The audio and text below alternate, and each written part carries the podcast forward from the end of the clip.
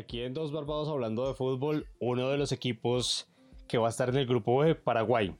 A ver, primeras impresiones. Paraguay va a ser rival de Argentina, Colombia y Qatar en el grupo B. Eh, yo diría que Paraguay es un equipo que viene, eh, no sé si todavía está, están intentando salir tal vez de un proceso de crisis muy, de muy fuerte. que a los últimos dos mundiales no clasificó, además no compitió, que me parece que es peor. Ahorita tenemos... Pues, sí, desde el mundial del Tata Martino que, que quedó eliminado por segundos. Eh, creo que es España la que lo, la que lo elimina, ¿no? Eh, Paraguay no clasifica ninguno de los dos mundiales siguientes, si bien participa en la final contra Uruguay en Argentina el Tata Martino lo abandona y es como un síntoma de que ya no hay una generación que pueda continuar. Ese fue uno de los argumentos del Tata, ¿no? Él dijo, yo no veo el fútbol base paraguayo sacando jugadores, aquí no me va a quemar, Correcto. Y dejó eso ahí. Correcto, y vienen, sí, viene un montón de técnicos, chiquearse que en las últimas eliminatorias no pudo llevar a Paraguay al final, aunque al final enderezó bastante el rumbo, me, me sorprendió que no le diera mayor continuidad. Y bueno, viene lo de Osorio, cinco que meses, está durante, no sé, cinco meses, una locura. Como tres partidos. Y después por problemas personales. Sí, juega tres partidos, da declaraciones complicadas diciendo que su sueño es dirigir a la selección colombiana. Eh, genera mucha incomodidad y mucho malestar dentro de eh, la Federación Paraguaya con los paraguayos mismos. Y además después es el sorteo de la Copa América personal. Paraguay en el grupo de Colombia, entonces. Sí, totalmente. Eh, y se había hablado mucho como del morbo que iba a provocar eso, ¿no? Del, Paraguay de Osorio en el mismo grupo que Colombia. Y fue, se va Osorio, ¿no? Es, como cuando uno está en una crisis personal y todo le cae roña. Entonces, esto es lo que está pasando con Paraguay. No, yo no veo, y siendo que no tiene jugadores que uno diga que son malos, o no es su generación dorada, pero tiene jugadores muy buenos, sobre todo técnicamente, de buen pie.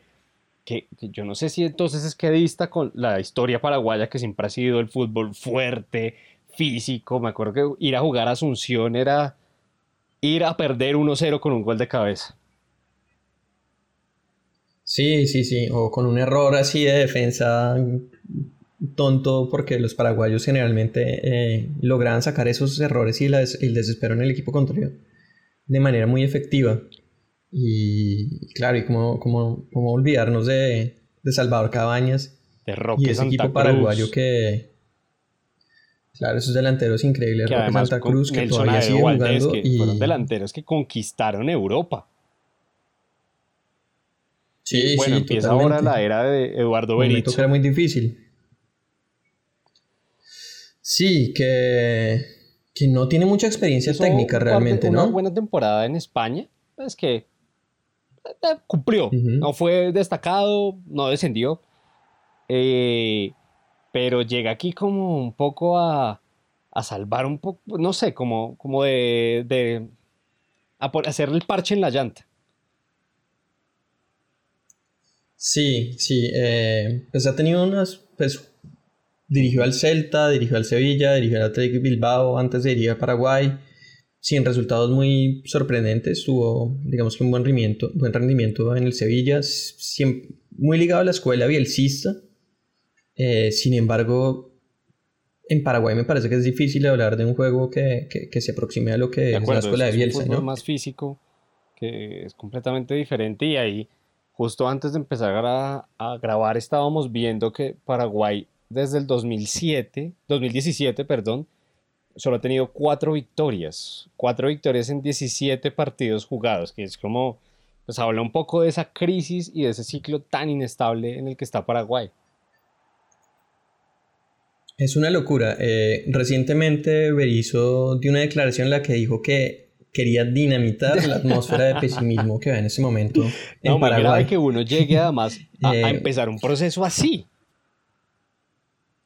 Sí, sí, totalmente. Berizzo es una figura bastante polémica. Eh, recuerdo eh, pues, recientemente hablaban sobre la infidelidad de la esposa de un periodista chileno que se ha metido con Berizzo. Eh, por ahí tuvo unos problemas como con comentarios homofóbicos en, no me acuerdo si en la liga española o en la liga francesa, algo que, que dijo por ahí. Eh, es una figura bien problemática y hizo una lista de convocados que en Paraguay ha generado mucho resquemor, ¿no? y de acuerdo, que nosotros en general hemos venido hablando de la lista de 23, pero es que con Paraguay nos toca hablar de la lista de 40 primero porque de verdad hay unos nombres que uno se ponía a ver, pues Berizzo es el entrenador y todo, pero hay nombres que uno dice, ¿cómo, se quedaron por fuera? Sobre todo en la parte ofensiva. Tony Sanabria, de una muy buena temporada en el Genoa, que tuvo que llegar a reemplazar a Piotek y pues cumplió. Claro, ¿cómo le extrañó el Betis, Héctor Villalba, que en el Atlanta juega muy bien, que era el compañero de Almirón Joseph Martínez un Ángel Romero que está consolidado en el Corinthians, Melgarejo, un montón de jugadores que se nos quedan y es como... Sí, Romero Gamarra, Robert Piris Damata que está jugando muy bien el Flamengo, eh, Moreira en River que hace lo suyo, eh, también porque es que, para ser sinceros, estamos viendo un muy buen momento de los clubes paraguayos en Copa Libertadores. lo han hecho ha sido una de las cosas que más se ha hablado, ¿no? Creo que estuvieron si no estoy mal, como ocho partidos seguidos sin perder, o diez, que fueron y ganaron en Brasil, que me acuerdo que Libertad le gana a Gremio, que es uno de los equipos que mejor ha competido en los últimos años en Brasil, en la Copa Libertadores, y le gana muy bien. Y después me vi el partido de vuelta y lo pierde, pero jugando un muy buen partido. Cerro también hizo una muy buena fase. Olimpia, si no estoy mal, le gana ambos partidos al Mineiro. Eh, han hecho, sí, han hecho muy buenas campañas eh, los, los, tres clubes grandes del Paraguay. Eh, resultados definitivamente importantes. Me parece curioso porque muchos de los, muchas de las selecciones más fuertes en la Copa América no lo han hecho muy bien con sus clubes locales. Tal vez porque el, talento migra muy rápido fuera de estos países, ¿no?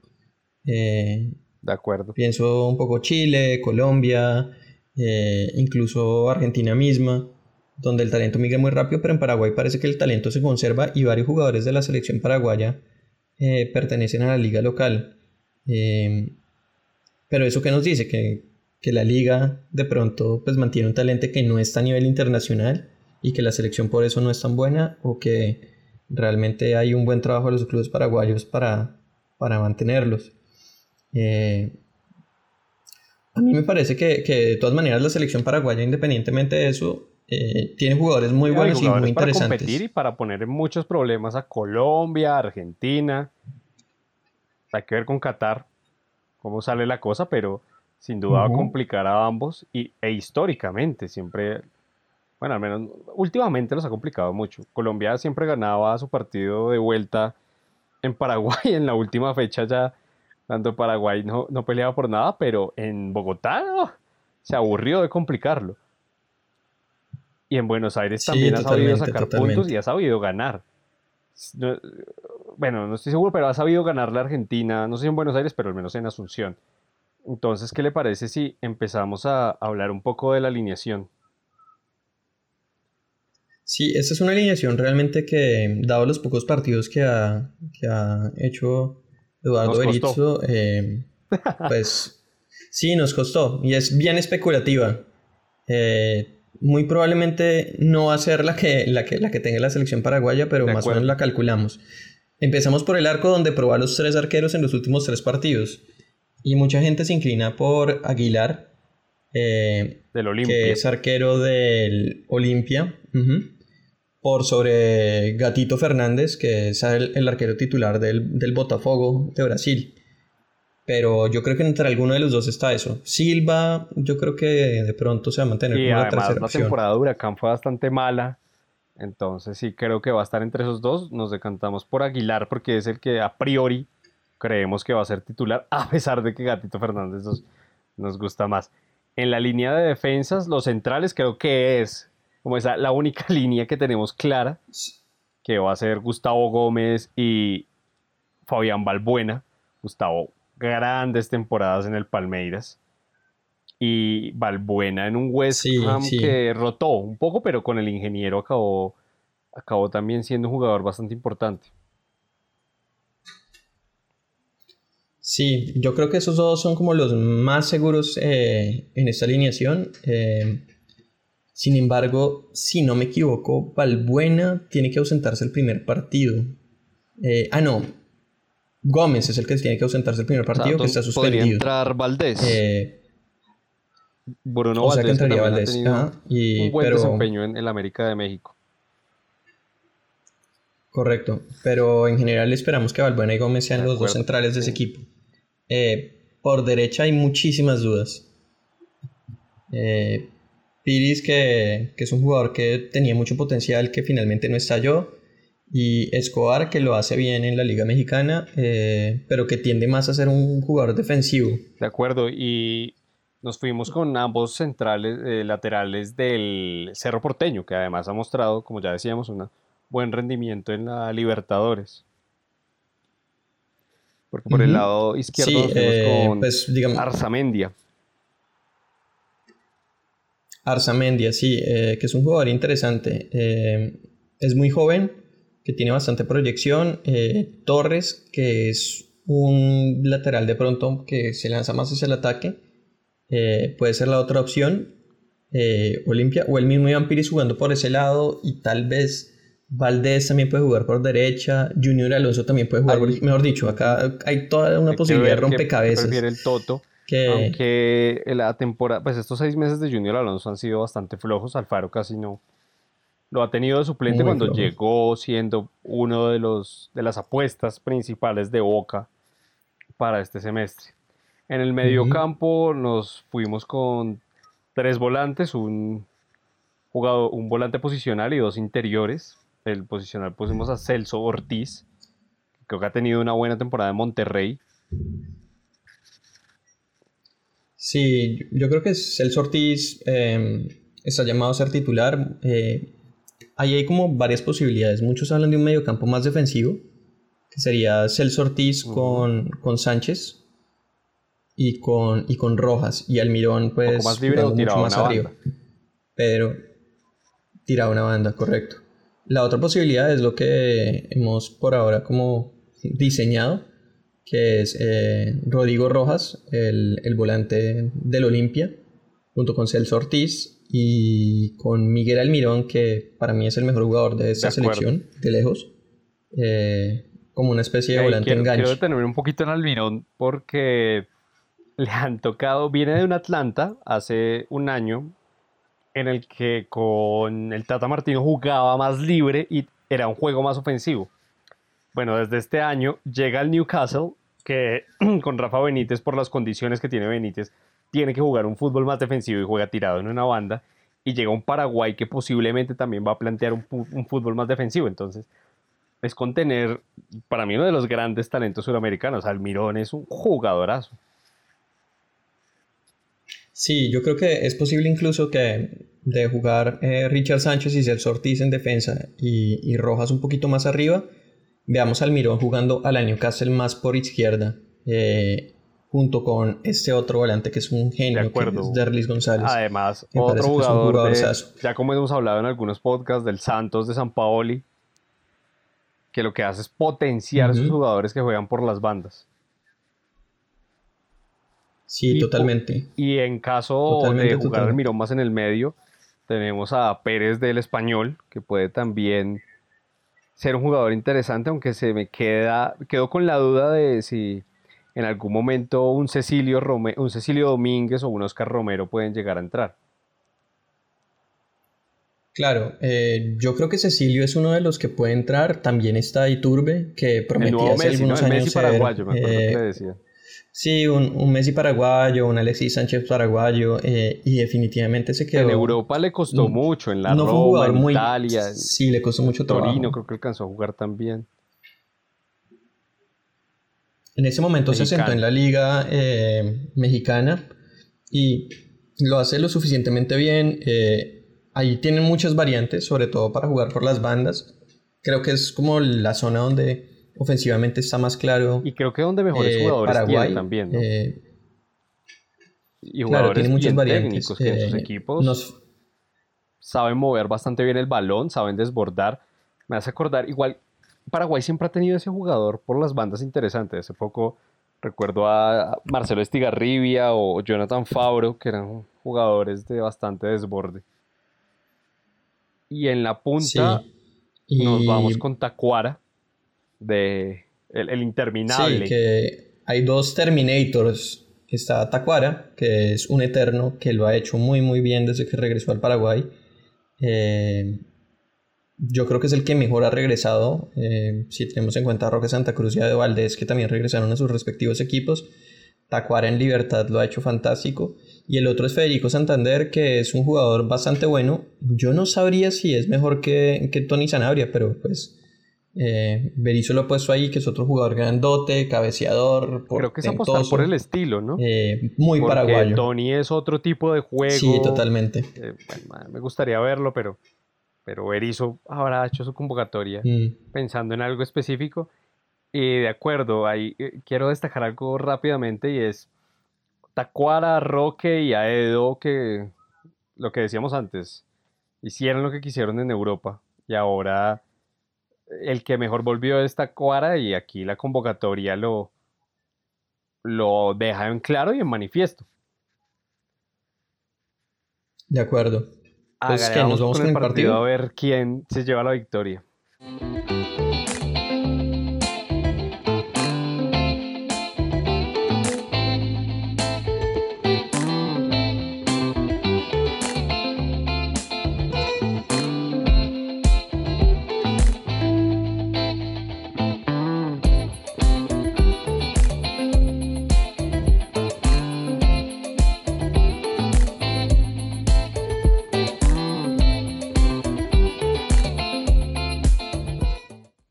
Difícil que era jugar en el Defensores del Chaco, ¿no?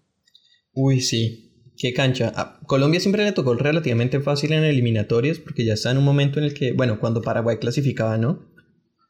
Ajá, que Colombia llegaba con la obligación de ver cómo sí, y Paraguay estaba Ahora que cambiaron un poco el cambiaron el formato, pues ya Colombia no cierra en Asunción, pero ese era un partido que era muy chistoso, porque Colombia necesitaba ganarlo y Uruguay-Argentina le hacían la, el saque a Colombia. Sí, sí, pues siempre hubo mucha suspicacia detrás de, detrás de ese partido Uruguay-Argentina.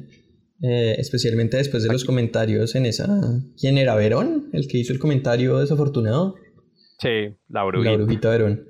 Eh, pero, pero sí, una plaza dura del Defensores del Chaco, eh, con un hombre aguerrido como es el equipo paraguayo históricamente, ¿no? Defensores del Chaco. Sí, de acuerdo. Y creo que ese cambio generacional ha hecho que cambien también los jugadores y el estilo, porque eh, cuando preparábamos el podcast, es que uno se acuerda del Paraguay de antaño, el que pasó a los mundiales, Justo Villar, eh, Arce, o sea, jugadores en defensa muy buenos. Claro, yo me acuerdo de Gamarra y Celso Ayala, que eran unos jugadores, unos monstruos. Bueno, y el, el, el magnífico Chilabert, donde me deja José Saturnino Cardoso, Pipino Cuevas cuando explota en River. eran, jugadores definitivamente de un nivel muy alto que además, pues como ya mencionamos antes, eh, bueno, está Tacuara, está Roque Santa Cruz, está Ayo Valdés, que lo hicieron bastante, bastante bien en Europa en clubes top. Y esta selección paraguaya no, no se ve que tenga esos jugadores top, tiene jugadores más de mejor pie que ellos, pero que no han terminado de cuajar en clubes y muchos han, tenido que volver de Europa, que es bien llamativo. Sí, ha habido mucho regreso. Para mí, el, eh, bueno, Oscar, los gemelos Romero que prometían, no me acuerdo cuál fue el que jugó en Racing, creo que es Oscar que, está convocado porque el otro se ha perdido un poco. Prometían, prometían y hoy uno está en China y el otro no está convocado. Entonces... Sí, sí, pues pasa un poco este fenómeno de los jugadores que se van a China y y que pues, se pierden, ¿no? Sí, para mí el jugador que está llamado a ser el diferente y que puede emular esos jugadores que conquistaron Europa paraguayos es, es Almirón. Eh, hay que ver qué pasa con el Newcastle, porque se dice que eh, un grupo como un primo del dueño del Manchester City lo va a comprar o ya lo compró. Sí, sí. Eh, que cambie un poco el estilo de juego. Árabe. Se habló de unos mexicanos que le iban a comprar, los dueños de... Ah. No me acuerdo qué club mexicano, pero finalmente del Atlas, si no me equivoco. y... Pero no, finalmente fue, fueron unos... Un emir que compró el Newcastle, un club histórico importante eh, de una región bien pintoresca de, Inglaterra. De acuerdo. Y bien al norte. Bien al norte, de un espíritu rígido, duro. Eh, muy futbolero muy futbolero. Eh, y Almirón es un jugador que, que de pronto se ve muy limitado por ese tipo de juego, pero igual lo está haciendo bien. Sí, sonó para el Arsenal, pero pues vamos a ver que, yo creo que se va a quedar en Newcastle y creo que de Benítez puede explotar al menos ese orden táctico que el jugador sudamericano talentoso tanto le cuesta. De acuerdo. En muchas ocasiones. De acuerdo. Viendo aquí el partido, antes pasaba la primera jugada ofensiva, centro y, y llegada de Santander, ¿no? Que puede ser el estilo de, de este Paraguay, jugar mucho por las bandas. Tiene jugadores para jugar por las bandas, definitivamente y llegará con centros. Sí, eh, los centros, pues normalmente estamos acostumbrados a que los laterales sean los que escorchen esto, pero precisamente creo que ese es uno de los problemas de ese Paraguay, ¿no? Que sus laterales no son laterales, no es ese típico lateral a la brasilera que, que pueda lanzar esos centros y va a ser una tarea que le va a corresponder a los jugadores, digamos que más habilidosos, que yo siento que se pierden un poco empujándolos tanto hacia la raya a, a Derlis y a Cecilio, que son jugadores que tienen... Muy gambeteadores. Que son gambeteadores, que pueden abrir el espacio hacia adentro, que tienen además un buen tiro. Que saben llegar al área. claro, que son llegadores. Y Arzamendia eh, es un jugador que, es, pues, que tira bastantes centros, pero que tiene, tiene eso que siempre se le critica a, los laterales, y es que mm, los centros son hay veces más flojos que buenos, ¿no? Yo no entiendo cómo todavía no hay una formación que sea para un lateral dos horas al día tirando centros, porque... Sí, totalmente. Es que... Y lo vemos mucho en el fútbol sudamericano. Totalmente. No, en la Liga Colombiana, vergüenza ver los partidos. yo... Donde dejamos a... Claro, está en otro nivel, pero un Trent Alexander Arnold o un Andy Robertson que tienen un guante. Sí, totalmente. Eh, falta mucho ese tipo de formación acá en, acá en Sudamérica. Eh, se me escapa en ese momento el nombre, pero el equipo femenino del Santa Fe tenía una jugadora costarricense, una lateral, que yo creo que ha tirado los mejores centros que yo he visto en mi vida. Que yo digo, no, si Colombia o si cualquier otra selección tuviera un jugador de esa, de esa calidad eh, para tirar centros, pues estaría marcando goles de cabeza montones. Eh, pero sí, Paraguay definitivamente no tiene necesariamente los jugadores más óptimos para jugar ese tipo de, de fútbol que parece que es el que está esperando Berizzo, por lo menos por los nombres que llamó. Que son dos delanteros que, que son enormes, son altísimos y son cabeceadores. Para, para chocar. Bueno, y ahí creo que nos da el pie para hablar, uno, de qué esperamos de este Paraguay en la Copa América. Yo creo que Paraguay está en un proceso de reconstrucción y que la Copa América, más que eh, un resultado, están buscando dinamitar el pesimismo, como dijo eh, el toto. Sí, sí, sí, hacen un buen desempeño en el grupo A, eh, partidos competitivos donde se muestre cierta calidad. O igual. Del equipo suplente con... Justo estaba por decir eso, que que el equipo suplente tiene una calidad que ha complicado mucho al titular. Y Turbe. Sí, tiene jugadores Romero, más jugones, yo creo. De acuerdo. Eh, el equipo titular yo creo que va a tender más hacia lo defensivo. Eh, sobre todo frente a Argentina y frente a Colombia, yo creo que es como lo, lo lógico, ¿no?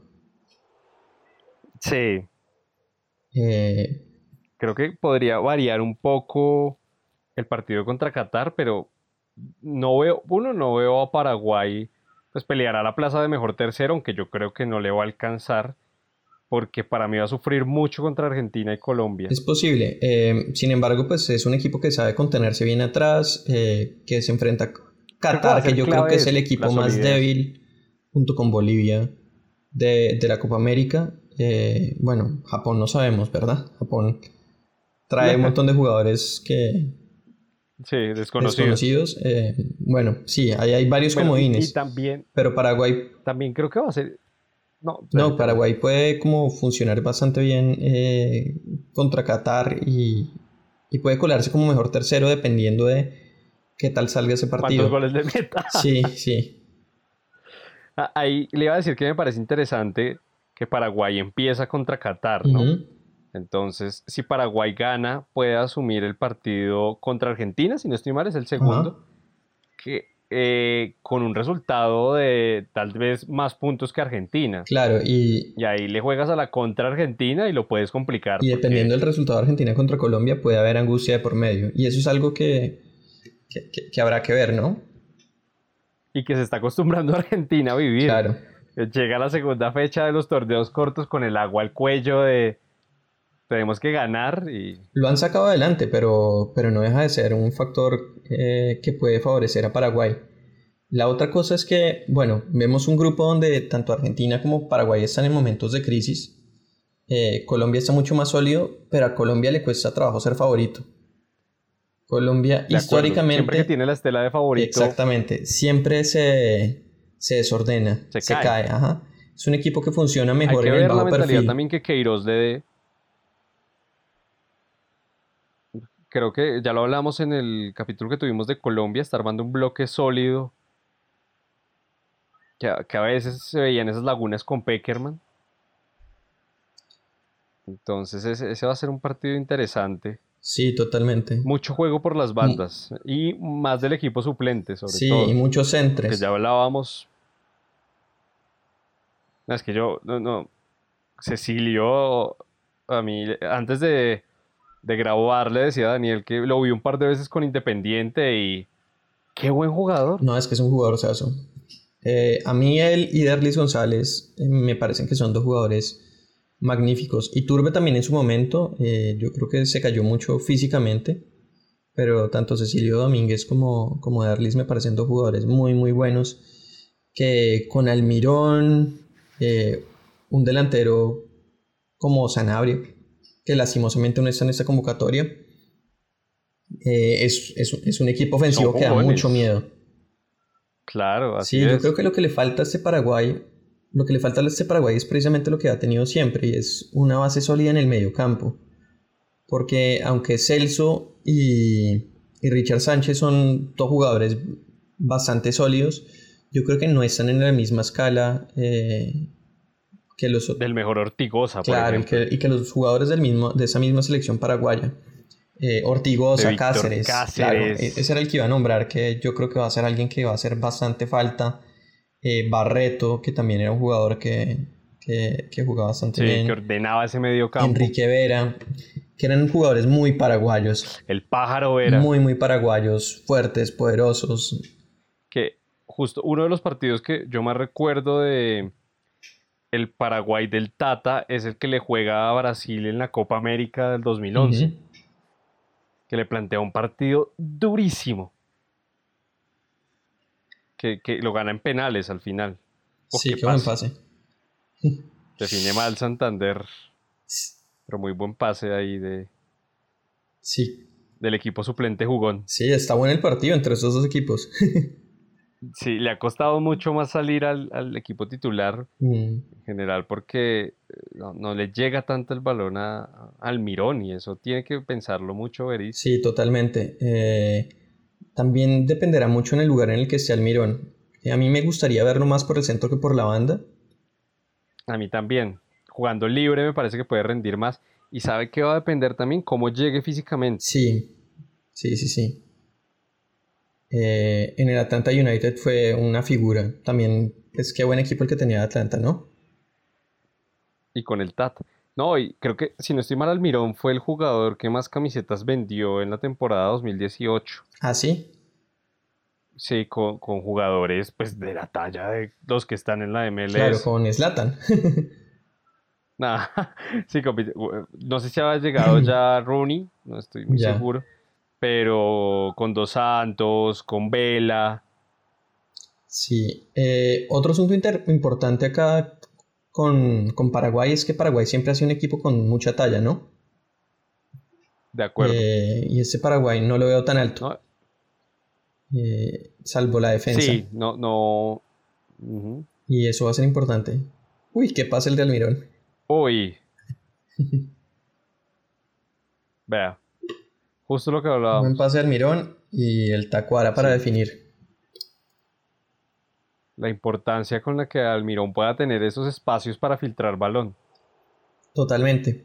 Eh, yo creo que Colombia y Argentina son dos equipos donde eso puede suceder. Eh, Sobre todo porque juegan con defensas más adelantadas. Correcto.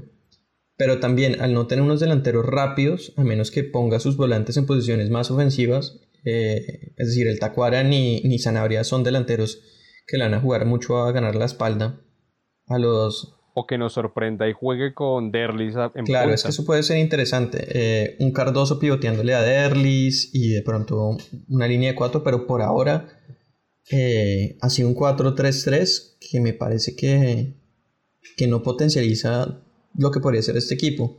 Mm, definitivamente, pues nosotros no, no somos quienes entrenamos a, a estos jugadores, ni más ni menos, y tenemos un desconocimiento pues, y una ignorancia grande. Claro, de muchas condiciones internas. De muchas condiciones internas e incluso externas, porque Paraguay pero pues, realmente no es. Eh, pues ni somos paraguayos ni estamos muy acostumbrados a ver el fútbol paraguayo. Pero a primera vista pareciera que, que este equipo sobre todo por el cierre que le dieron al eliminatorio. Me acuerdo que, ganaron los dos últimos partidos. Eh, le ganan a Chile 3-0 en Santiago. Sí, y, le ganan a Colombia. es el partido que casi que elimina. A sí, dañan el caminado a todo el mundo. Eh, casi que se meten incluso a.